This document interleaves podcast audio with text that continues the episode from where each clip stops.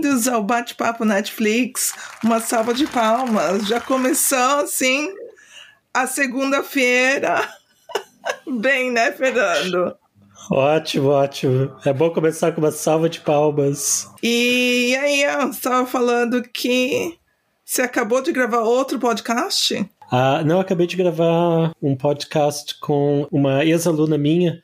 Quer dizer, ela ainda é, ela ainda, ela ainda está fazendo os cursos que eu tenho online de português. Ela é australiana, a Daniela, e hum, ela mora em Brisbane. Ela é a primeira convidada do podcast que vai ser eu entrevistando pessoas que estão aprendendo português do Brasil. Uh, é, é, em inglês, na verdade, podcast, é, perguntando para as pessoas uh, dicas, como elas estudam, a relação delas com o português, por que elas começaram a aprender português, uh, dicas de estudo. Uhum. E como que chama? Eu acho que eu vou chamar o podcast de Learning Brazilian Portuguese, talvez, não sei ainda. Acho que é bom, mas não lançou ainda. Não lancei ainda. Vou lançar, não sei se vou lançar antes do fim do, do ano ou no ano novo. Uh, talvez antes. Tá.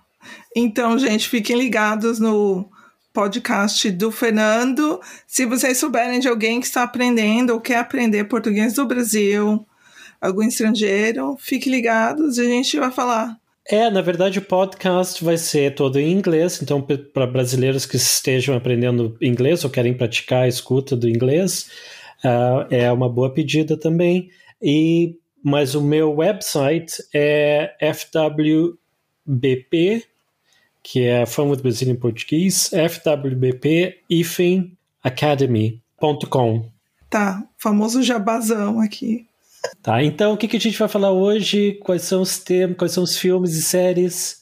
Então, a gente já tá no clima natalino, assistimos um Crush para o Natal. Tá, então nós vamos falar sobre um Crush para o Natal e também Imperdoável, Sim, também perdoável, que é meio dramático, né? Mas assim, vamos começar sobre o clima natalino, uma coisa alegre, assim. Então, um crush para o Natal. Quer contar, assim, uma sinopse para quem não conhece, para quem não ouviu falar? Acho difícil, porque tá todo mundo falando sobre esse filme, né? Todo mundo. Mas enfim. Tá, tá bombando no Twitter, tá bombando em vários websites, a galera falando que é um dos um dos filmes mais vistos da Netflix. Eu li em vários websites que tá no top 10 da Netflix, que é o filme de Natal assim mais visto da Netflix. E é LGBT. LGBT.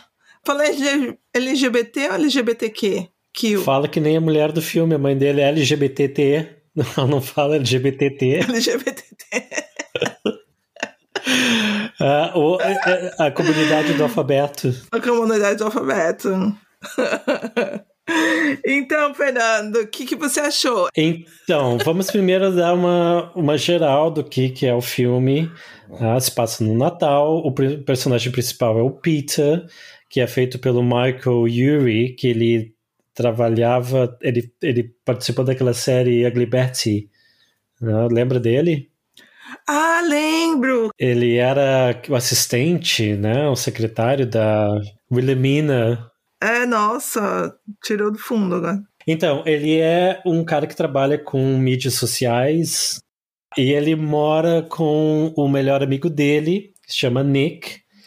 E hum, ele, no início do filme, ele tá namorando um outro cara, o, o Peter, né? O personagem principal, ele tá namorando um cara que o flatmate dele, o Nick, companheiro de, de apartamento dele, descobre que esse cara que ele tá namorando, o médico, na verdade casado, com filho. Casado com uma mulher, né? E o Peter, então, fica triste porque ele não vai ter ninguém para ele levar pro Natal para conhecer a família dele. Né? Ele, a família dele sempre criticou muito ele porque ele tá sempre solteiro, nunca consegue manter uma relação. E aí ele resolve convidar o, o o, o Nick, para ir com ele para a cidade onde mora a família dele, que é New Hampshire, para passar o Natal com ele e a família dele, para ir, pelo menos ele não vai passar sozinho, a família dele gosta muito do Nick, e enfim, aí o Nick resolve aceitar e vai para New Hampshire com o Peter.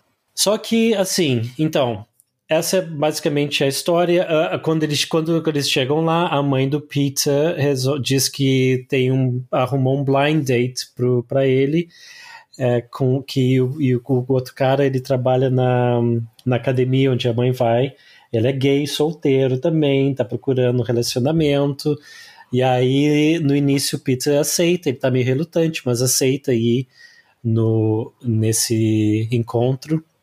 Assim, eu li algumas coisas a respeito do filme também na, na no, no, Twitter, algumas opiniões das pessoas. Tem duas coisas que a gente tem uhum. que separar muito bem, eu acho, quando fala desse filme. A primeira é que tem muita gente dizendo que adorou o filme por causa da representatividade gay, e é um filme que é, é o primeiro filme gay da Netflix de Natal. Mas tem outros filmes de Natal com gays. A história principal, o personagem principal é gay. Que eu saiba é realmente, eu não, não sei de outro filme que tenha o personagem principal seja gay, num filme de Natal. Não sei. Mas é isso que as pessoas estão dizendo, que é o, o primeiro filme da Netflix gay de Natal. Então, assim, eu acho que você tem que separar bem, assim, tipo de o que representa em termos políticos, sociais e políticos o filme, que é realmente, eu acho assim, ótimo que tem, tem, que tem essa representatividade. E também eu acho que é legal que a história do filme em si não é aquele clichê de sair do armário, que o personagem principal tá no armário e tem que sair do armário para a família no Natal. Sim. Então, assim, pelo menos não tem essa temática clichê que muitos filmes gays têm. Ou seja, é uma história simples, uma história que o fato dele ser gay não é um, um problema para a família, a família aceita ele. Então, isso assim, ótimo nesse sentido. Agora, tudo bem, falamos dessa parte. Agora vamos falar, analisar o filme em si, independentemente que seja gay ou não seja gay eu achei muito previsível. Eu queria muito gostar do filme. Eu assisti assim, sabe? Ah, eu vou rir muito.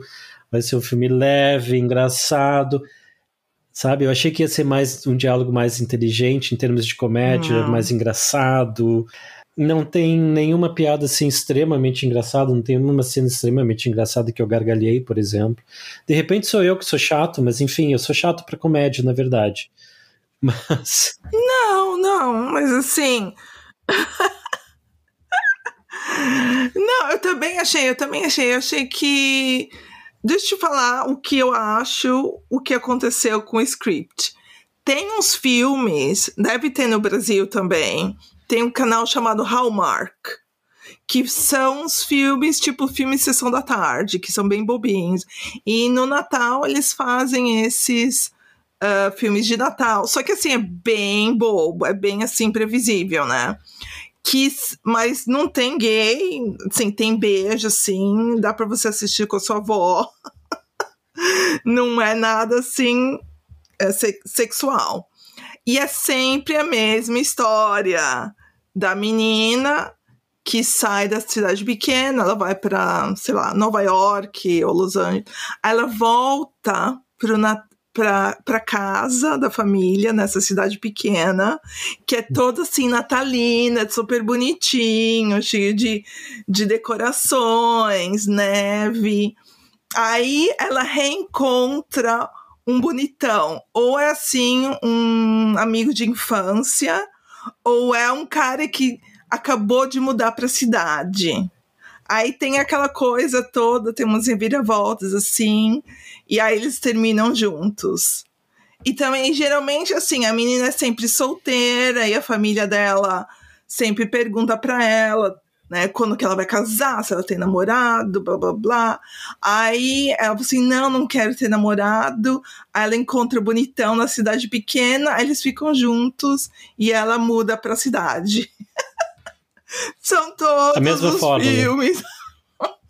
A mesma coisa, mesma coisa. Se você colocar no Google Hallmark, movies, filmes Hallmark, você vai ver o que, que eu tô falando.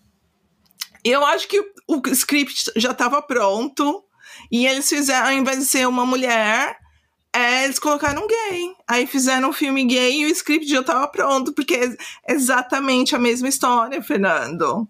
Não tem nem como mudar, só mudar nos personagens. Não, tem um, não fizeram um, uma história só, só sobre gay, ou uma história assim que fosse diferente. Eu acho que é improvável que isso tenha acontecido. O Chad Hodge é o, o escritor, eu tô vendo aqui no IMDb. Ele é o escritor, ele escreveu. Tá. O que, que ele escreveu? Good Behavior, Wayward Pines. De repente, o que ele fez, assim, eu vou escrever um filme que segue a fórmula já testada de Natal, da Hallmark de Natal. Films, é. comédia romântica, boba de Natal. Vou escrever uma coisa assim simples, que se, mas com o diferencial que seja gay. Até aí tudo bem, tipo assim, tá, é a proposta do filme, é a proposta do filme. Eu só acho que poderia ter sido mais engraçado, poderia ter, eu acho meio assim lazy, meio preguiçoso assim, sabe, o, o, filme. Porque tipo assim, ah, vou fazer um filme, fazer um filme gay que, que segue a fórmula de Natal, que normalmente é um casal hétero, e todo mundo vai adorar porque é gay, que é diferente. E é realmente isso que aconteceu. As pessoas estão adorando porque é diferente. Agora, se você for analisar o filme em si, eu acho que tem muito ali que poderia ter sido feito melhor. Mas, por exemplo, é, é, eu acho que filme de Natal, por isso que eu não gosto de assistir filme de Natal, que um dos requerimentos do filme é ser previsível. Então, eles não podem fazer uma coisa assim meio Que assim, a família inteira tem que assistir. É um filme família.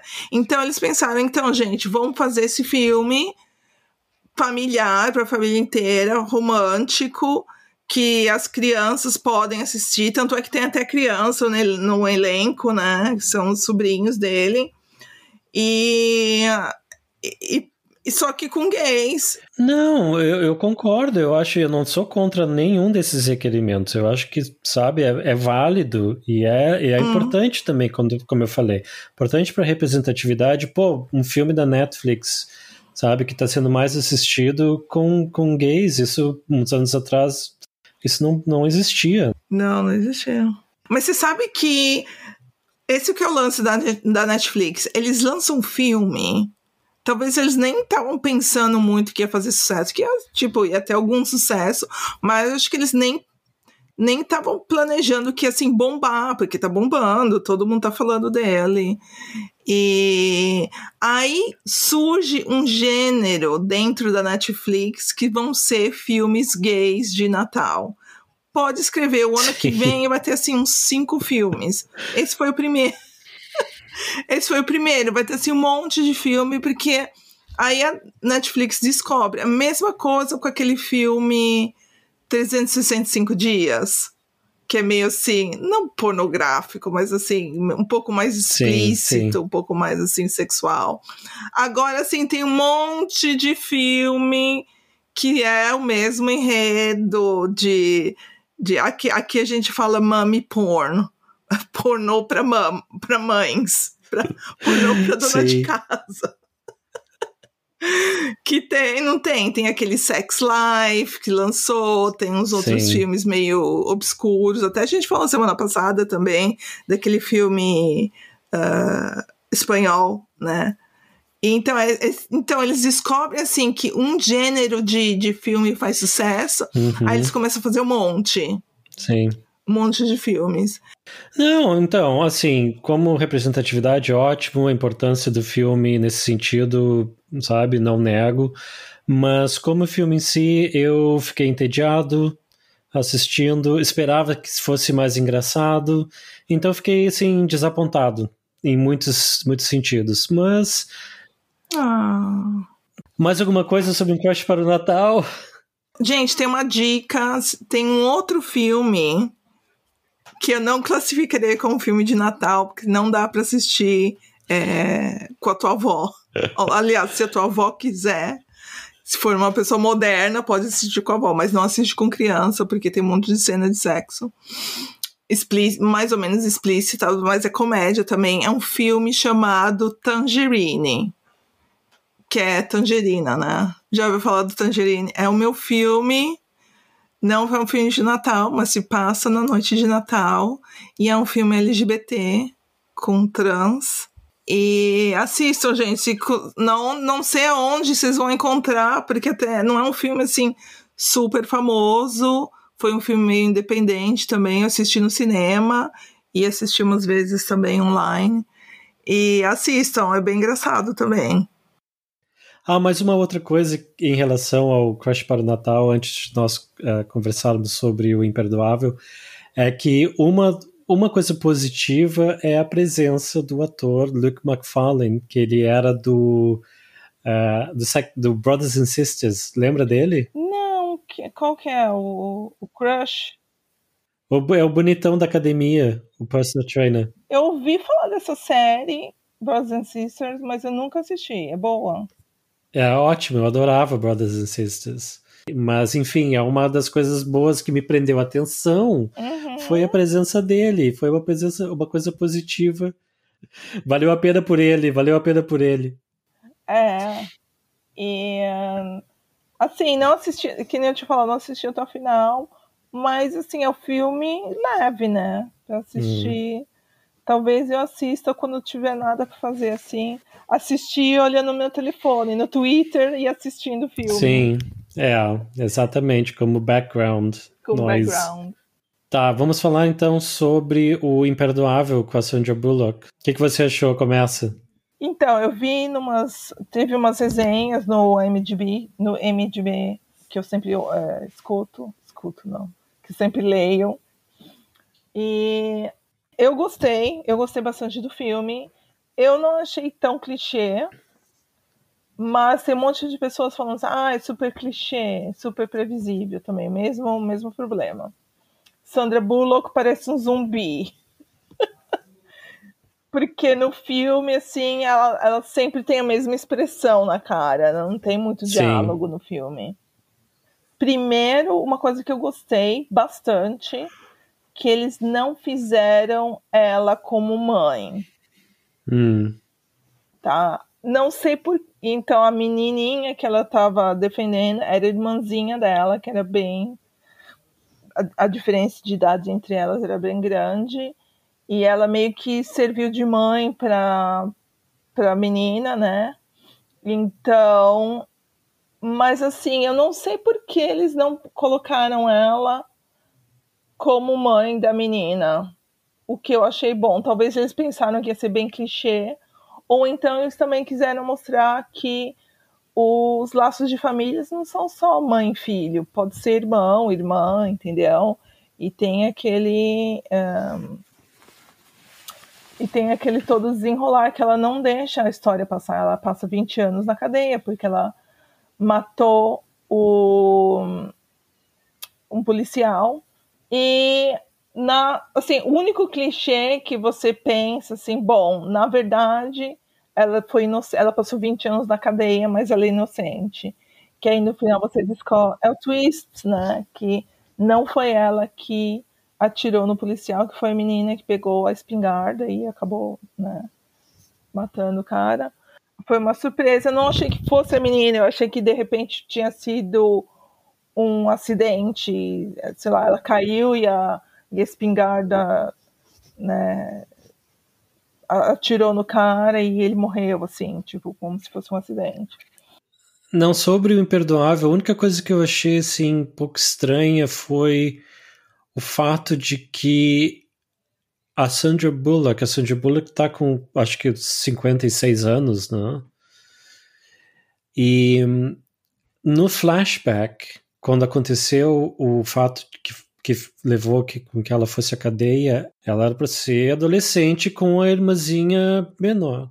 Vamos dizer assim, que se ela tivesse 15 anos, tá? e a irmãzinha, acho que ela tinha 5, não?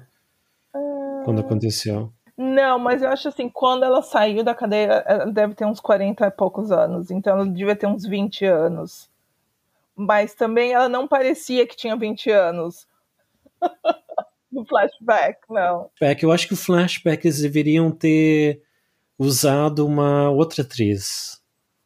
Deveriam ter usado uma adolescente. Não que tenha estragado o filme, não estragou, mas enfim, uma coisa que me, me fez pensar assim, sabe, que não fazia muito sentido. Mas eu gostei do, da atuação dela, super boa, uhum. né? e, e eu gostei da história também, me prendeu, que é o que a gente falou antes, para mim é o que uhum. é o principal de filme de um filme que ele tem que te prender, né? Senão, para que assistir? Uhum. Quer dizer, para mim, eu queria saber o que, que aconteceu, o que não aconteceu num Crush para o Natal, né, que a gente já conversou. Então, essa foi interessante que eu vi esses dois filmes no, no fim de semana, e esse realmente me prendeu, e eu queria saber o que ia acontecer no final.